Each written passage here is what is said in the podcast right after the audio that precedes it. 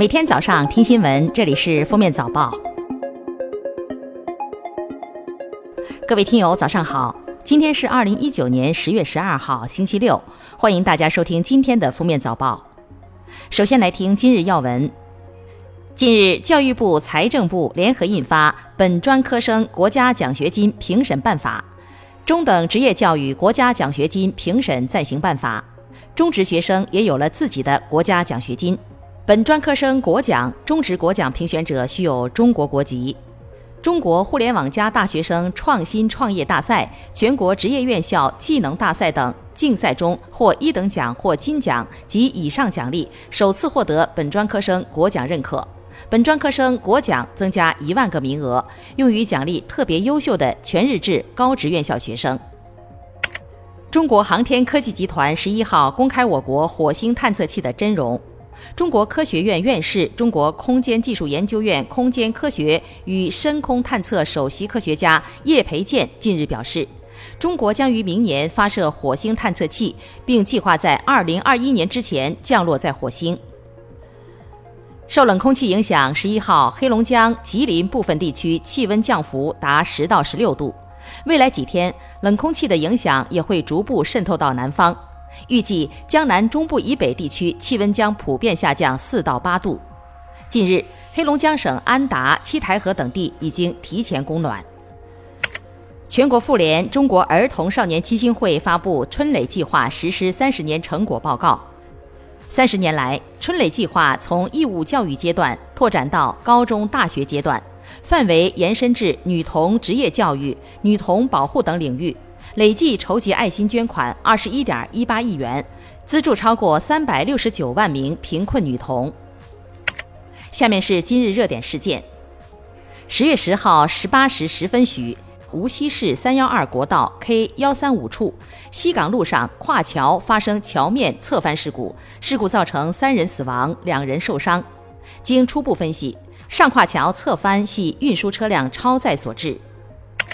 支付宝安全中心发布微博称，重申公司对虚拟货币场外交易的态度，禁止将支付宝用于虚拟币交易。若发现交易涉及比特币或其他虚拟货币交易，支付宝会立即停止相关支付服务。对于商户涉及虚拟货币交易的，会坚决予以清退；对个人账户涉嫌虚拟货币交易的，根据情节采取限制账户收款功能，甚至永久限制收款等处理措施。十月十一号零时十六分前后，一颗陨石疑似坠落在吉林省松原市附近。辽宁沈阳、吉林长春、吉林松原、黑龙江哈尔滨等多地网友均目击到这颗陨石坠落时产生的火光。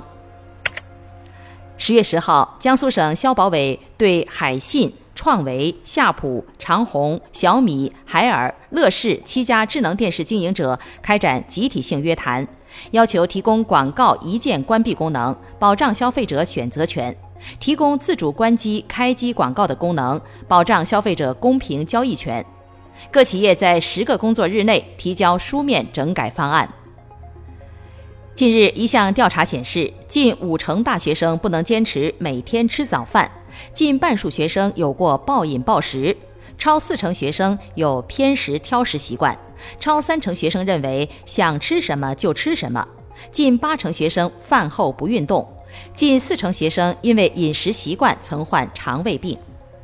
最后来听国际要闻，厄瓜多尔能源部九号宣布，因国内暴力示威持续，被迫关闭一条关键输油管道。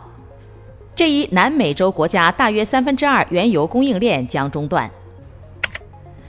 沙特媒体当地时间十一号上午报道称，一艘油轮当天在沙特西部吉达港附近的红海海域发生爆炸，造成大量原油泄漏。报道显示，该油轮隶属于伊朗国家石油公司。